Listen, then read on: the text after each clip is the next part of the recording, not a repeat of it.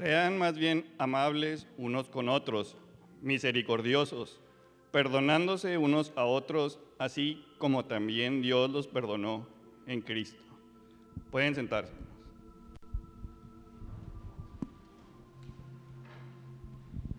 Podemos ir a Efesios 4:32.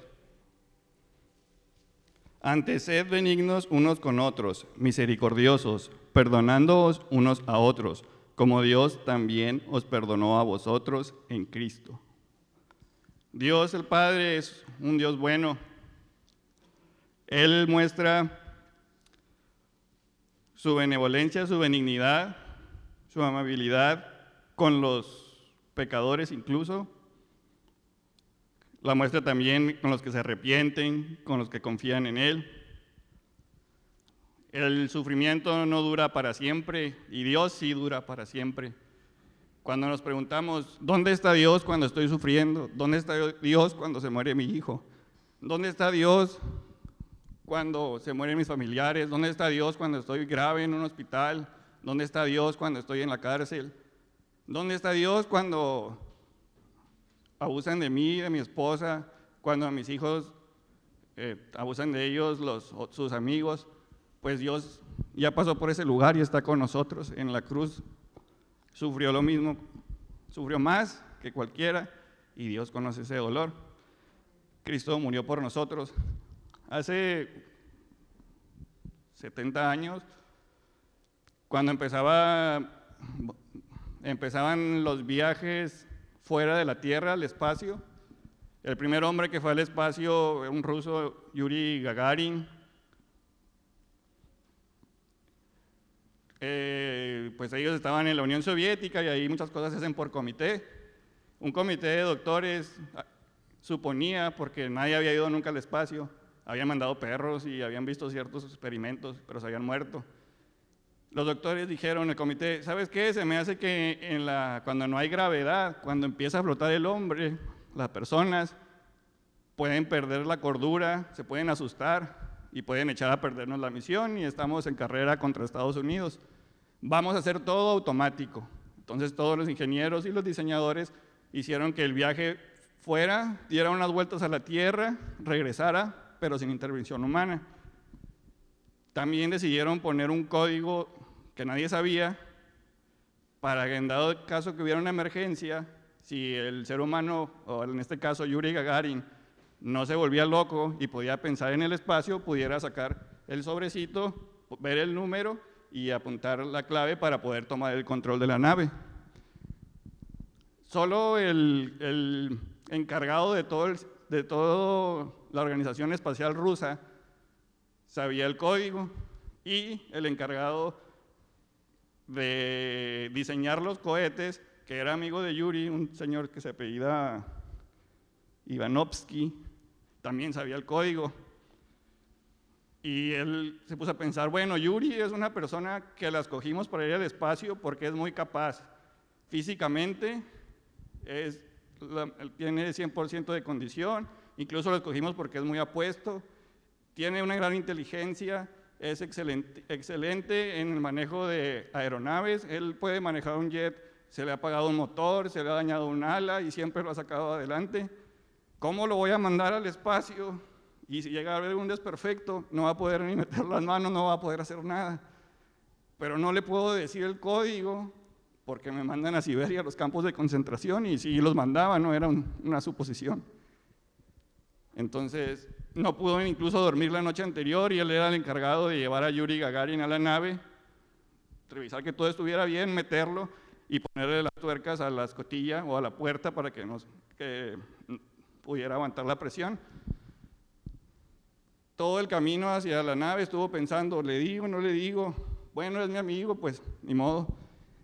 Ya cuando vistieron al astronauta y lo iban a meter, le pegó en el casco y le dice, Yuri, quítate el, el micrófono, que el intercomunicador.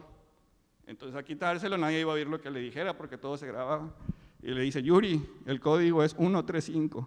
Y Yuri le contesta, sí, ya sabía, el director general del partido me dijo el, el código.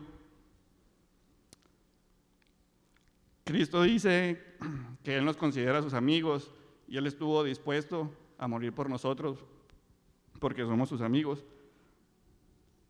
Dios tenía un plan para ti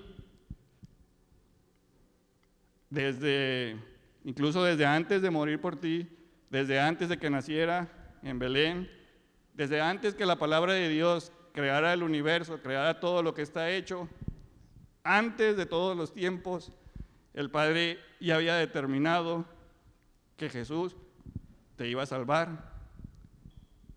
Recibe su, su regalo y la muerte que hizo por ti para que pueda ser su amigo y pueda ser su hijo. Ya que Jesús a sus hijos, a los que nos llamamos conversos, los acompaña, siempre está al lado de ellos. Es un acompañante, un abogado, un consolador.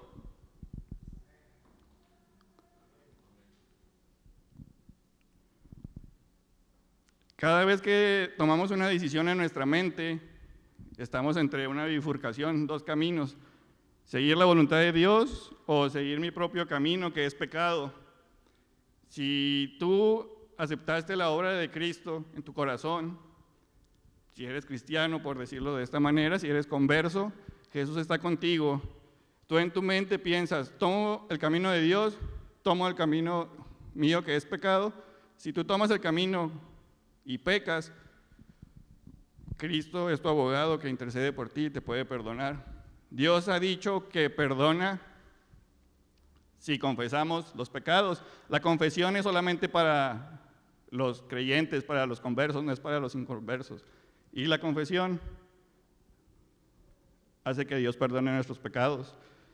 Dios ha tomado todos nuestros pecados, los perdona, los avienta al fondo del mar e incluso pone un letrero que dice prohibido pescar. Los olvida para siempre. Viendo esto, que Dios hizo eso por nosotros y que nos llama a ser benignos, nosotros debemos hacer buenas obras. Dios nos creó para hacer buenas obras, Dios nos creó para que nosotros tratemos a los demás, a nuestro prójimo, a nuestros familiares, a los próximos a nosotros, a nuestros vecinos, que los tratemos como, como Él manda. ¿Y cómo manda Dios que, que tratemos a los demás?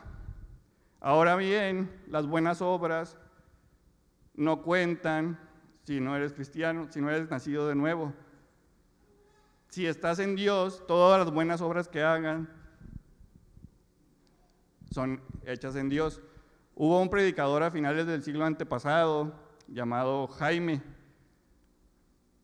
Era un predicador en una iglesia de cierta denominación muy grande en Estados Unidos. Tenía su esposa y varios de sus hijos, entre ellos Jaimito, uno de sus hijos.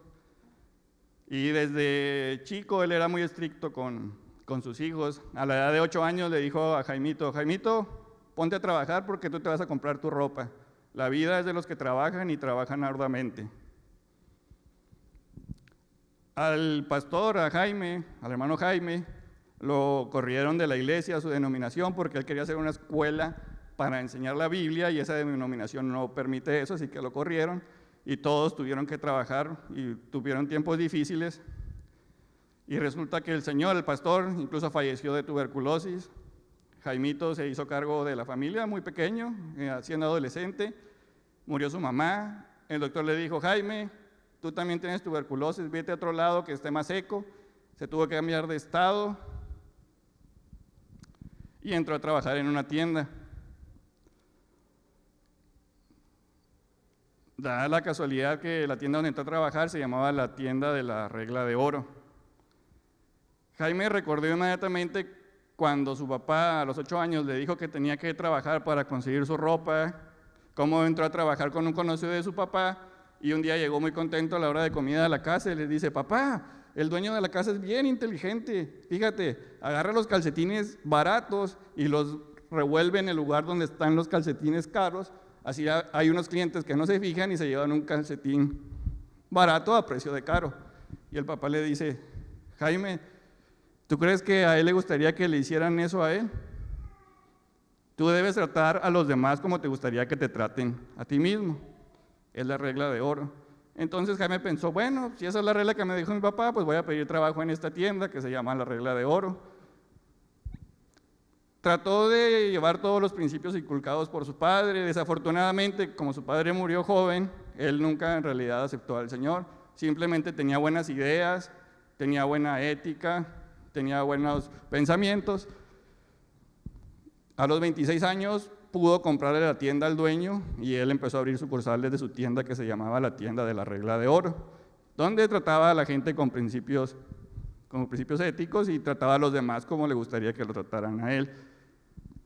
Se casó, tuvo hijos, empezó a prosperar bastante y de repente le empezó a ir todo mal. Su dinero personal, aunque el negocio iba creciendo, él perdió su dinero personal porque lo, prestó a un banco que quebró. Su esposa lo amenazó con divorciarse y estaba a punto de llevarse a los hijos. Para colmo de mal, perdón, para colmo de males, se enfermó y fue a dar al hospital muy grave, pensó que se iba a morir. Una de las noches en que pensaba que se iba a morir, dijo, pues ya no aguanto, me voy a matar, si esto es lo que va a pasar, ¿para qué postergarlo? Se levantó en la noche dispuesto a ver de qué forma se podía quitar la vida y al final de un pasillo vio que había una luz y escuchó ruidos.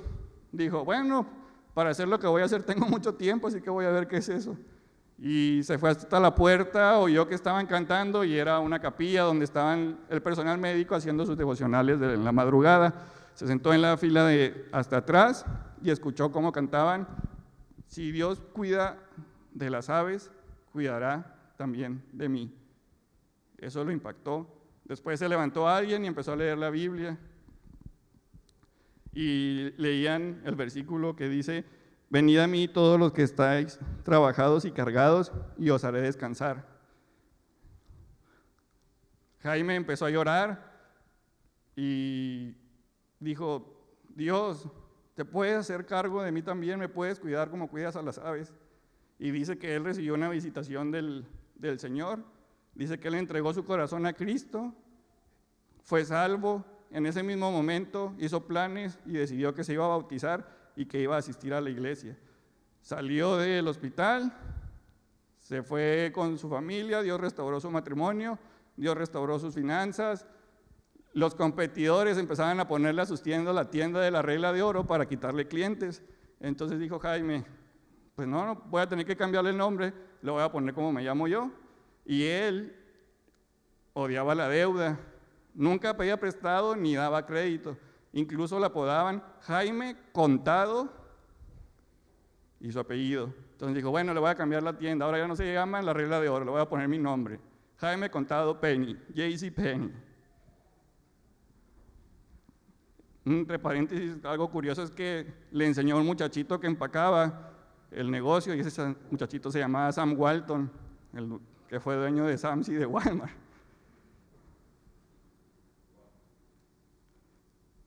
Bueno, entonces sabemos que lo que llamamos la regla de oro, que nos lo dijo Jesús,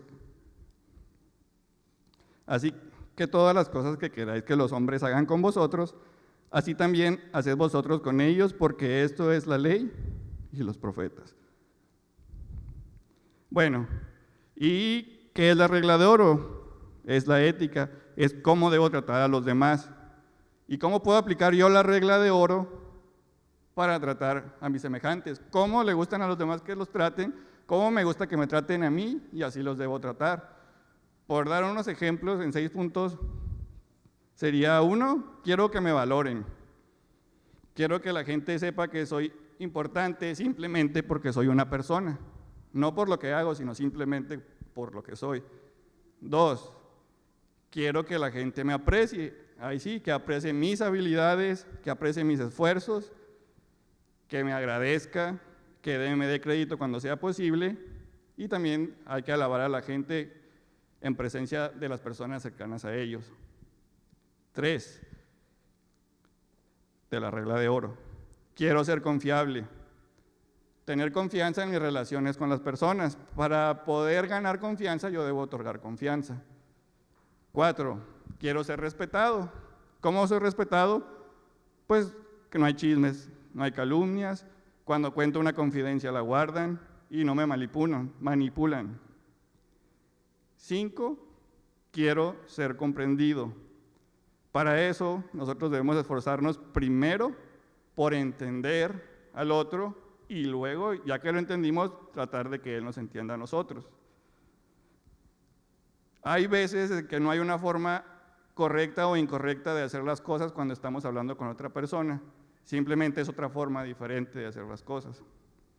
Y sexto, quiero que los demás no se aprovechen de mí. Quiero que los demás me traten de la forma en que yo trato a los demás. Esto lo conocen como la regla de oro.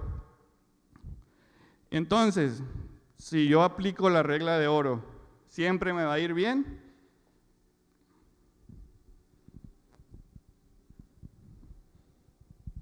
En el año de 2002 hubo un entrenador de fútbol americano a nivel de preparatoria o de bachillerato que tenía la temporada perfecta, no había perdido ni un partido y en algunos lugares de Estados Unidos el fútbol americano, no de la NFL, sino los de abajo, es mucho más popular y más apasionante y los entrenadores, por así decirlo, casi, casi están a la par de un pastor.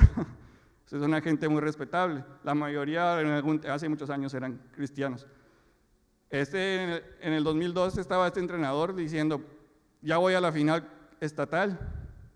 Si llegamos a ganar, pues ya probablemente se voltean a ver los, las universidades, los colegios y consigo un mejor trabajo.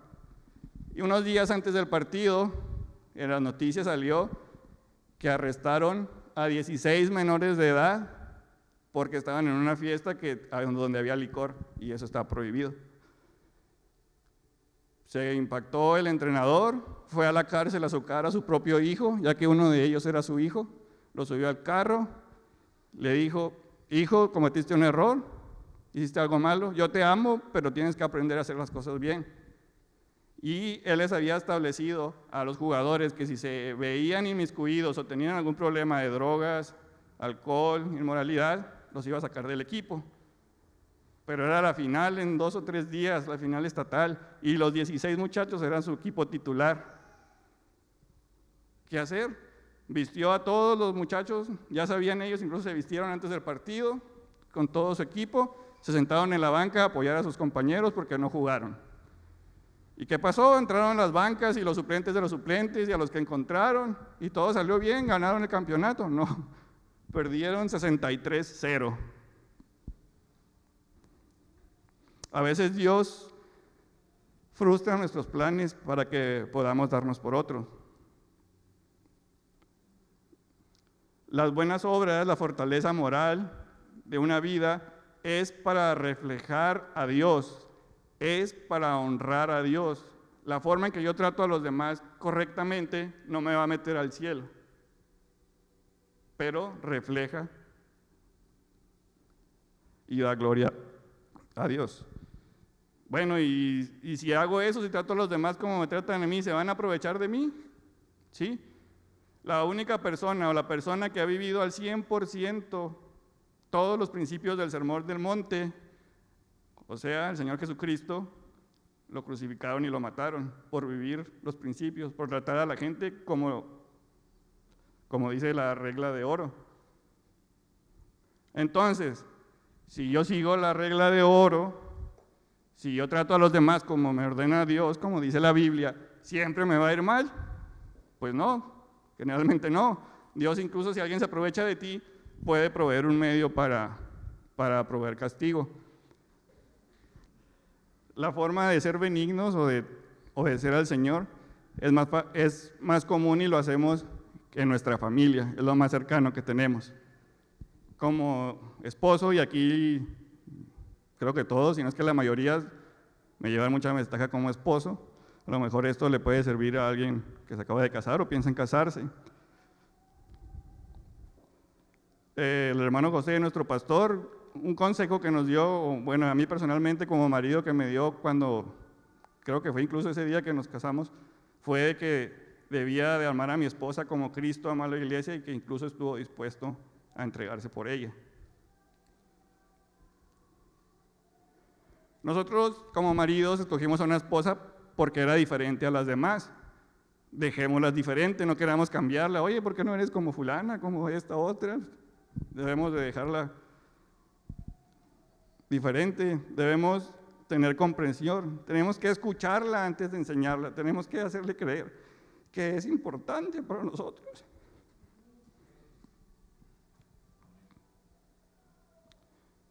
que es valorada. Y quizá puede ser incluso una forma de, que la gente vea un buen testimonio, vea, refleje la gloria del Señor si tratamos bien a nuestra esposa. Ahora, del otro lado de la moneda, muchos, perdón, algunos, o a lo mejor creo que viéndolos nadie más bien de aquí, tuvo el privilegio de ver cuando el hombre llegó a la luna hace 70 años, bueno, perdón, bueno, los que 60 años. A lo mejor no, lo vieron ninguno de ustedes en vivo, pero todos hemos visto los videos, hemos oído la grabación, como el capitán Armstrong dijo un pequeño paso, cómo bajaba el Buzz Aldrin, que lo grabaron cuando estaba bajándose del, en la luna. Eso eran los americanos. Y hemos escuchado cómo dijo sus frases en, en el Armstrong y alguien le contestaba de aquí, de la NASA de Houston, le, le contestaban. Esa persona se llamaba, se llama, se llamaba, ya falleció, Charlie Duke, y él tuvo la oportunidad, tres años después, en el Apolo 16, de ir él a la Luna. A los 80 años, a esta persona, a este astronauta Charlie Duke, un reportero, un reportero secular, le hizo una entrevista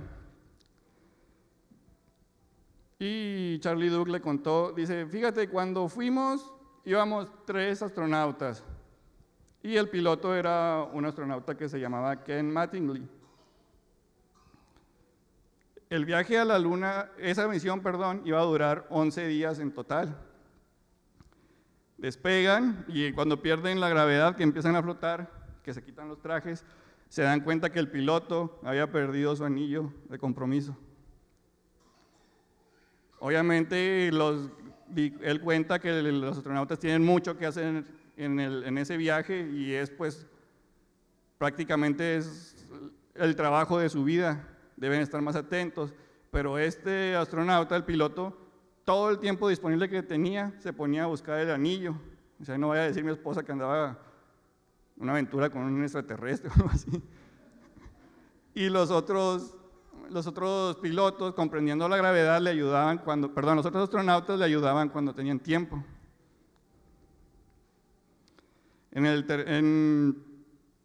después de que tenían un día dándole vuelta a la luna para bajar, porque recordemos que esas naves, a la hora de llegar a la luna van dos naves pegadas, en una se queda el piloto y en otra bajaban dos astronautas, en el caso del Apolo 16, duraban, en este caso iban a durar tres días allá abajo, y el piloto se iba a quedar dándole solo, dándole vueltas a la luna y haciendo otras cosas. entre Charlie Duke, que era el comandante, y el otro le dijeron, oye, llevamos ocho días aquí y, él todavía no encuentra su anillo y lo sigue buscando. en, en, en el viaje más importante de sus vidas. Después despegaron de la luna y venían de regreso hacia la Tierra. Estaban todavía muy cerca de la luna, como a 80 mil kilómetros, y el piloto tenía que salir fuera de la nave espacial en una gran um, palo o varilla de unos tres metros, iba a estar colgado haciendo un experimento biológico. Después que tenía buen rato afuera, Charlie Duke dice que él salió, estaba la puerta abierta, salió a ver cómo iba y dice que se veía impresionante. Se veía la luna inmensa, porque estaban muy cerca de la luna, y allá abajo se veía una bolita azul con blanco que era la Tierra. Estaba asombrado viendo cuando de repente algo le, llamó la atención. Era una cosa dorada, brillante, que iba saliéndose por la puerta de la, por la escotilla del cohete. Y dijo, el anillo. Le aventó la mano y se le fue por entre los dedos y se fue el anillo. Dijo, bueno, perdido en el espacio el anillo. Pero pues se quedó viendo el, anillo que, recordemos que ellos iban viajando a mil kilómetros, perdón, mil metros por segundo. Pero en el espacio no hay gravedad, no hay viento, entonces todo sigue igual. Salió el anillo volando, iba a mil metros por segundo a la par de ellos en la nave. El anillo se fue, le pegó al piloto en el casco que ni cuenta se estaba dando de lo que estaba pasando, dio 180 grados y se regresó y se metió otra vez a la nave. Y ya lo, agarró Charlie Duke y se lo entregó al, al, piloto que estaba muy contento. El reportero secular le dice, ah, qué bonita historia, y usted que es tan inteligente, pues le atribuye eso a, la, a las leyes de la física, ¿verdad? Pues usted sabe todas esas como ingeniero, como científico. Y se quedó callado Charlie Duke. Y dice el, el reportero, ah, fue la fuerza del amor la que hizo que regresara el anillo. Y le dice Charlie Duke, no, fue Dios. Después de ese viaje me volví un devoto cristiano.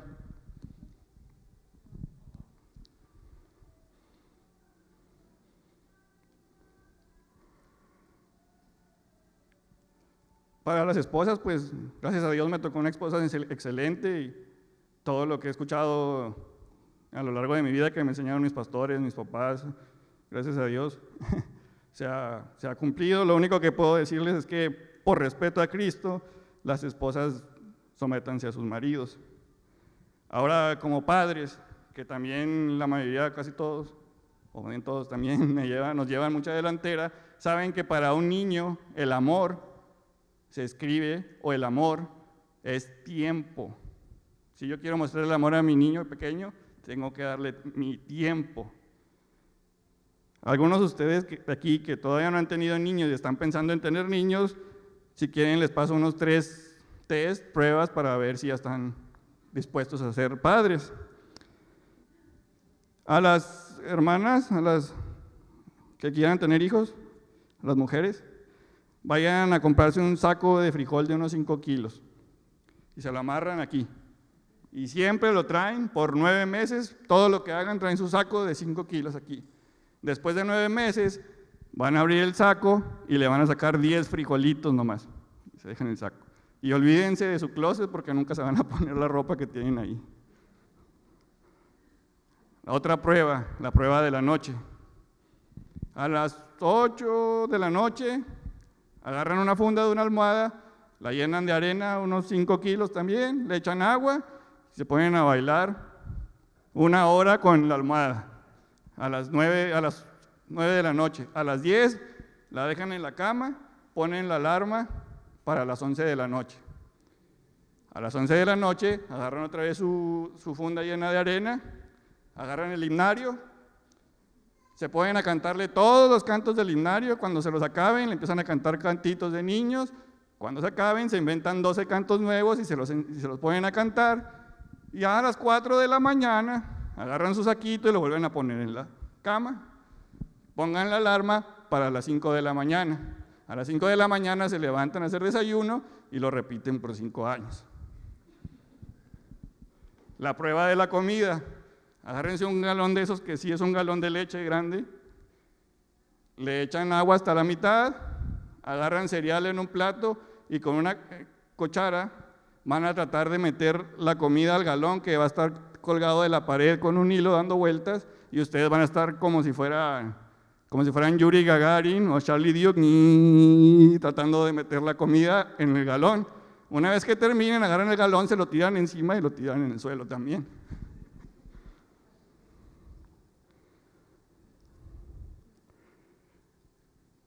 Nosotros hacemos eso con amor, ¿por qué? Porque amamos a nuestros hijos. Esa es la forma de mostrarle nuestro amor. Y ahora para los hijos, pues yo solo digo que por respeto a Cristo obedezcan en el Señor a sus padres. En el trabajo, lo mismo, pues no, no puedo decirles mucho, solamente que los esclavos, por respeto a Cristo, obedezcan a los amos. Y los amos, por respeto a Cristo, no amenacen a sus esclavos. Pues ahora yo traía mi regla de oro aquí, pero hay una regla mucho más valiosa que no me atreví a traer y de la cual no voy a hablar y no les voy a decir cuál es. Bueno, está en la Biblia, Mm, en Lucas, está en el capítulo 6, no vayan ahí, del 27 al 36, la pueden ver después. Es una regla tan valiosa que no me atreví a traerla, pero no es el tema de ahora.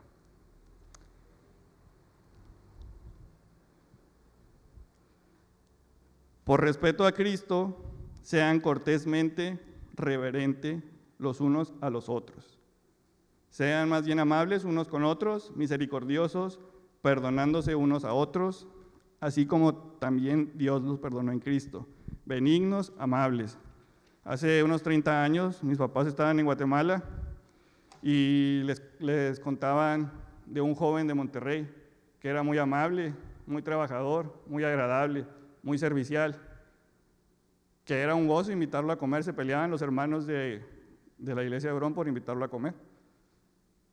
Mi esposa, 25 años después, me dijo, de casualidad, me dijo, ah, fíjate que el hermano Celestino, el encargado de, uno de los encargados de Brón, me dijo que este joven es el mejor joven que han tenido. Ahora imagínense, han ido cientos, no sé si miles de jóvenes a, a Guatemala y me llamó la atención que ese, ese joven haya tenido tan buen testimonio.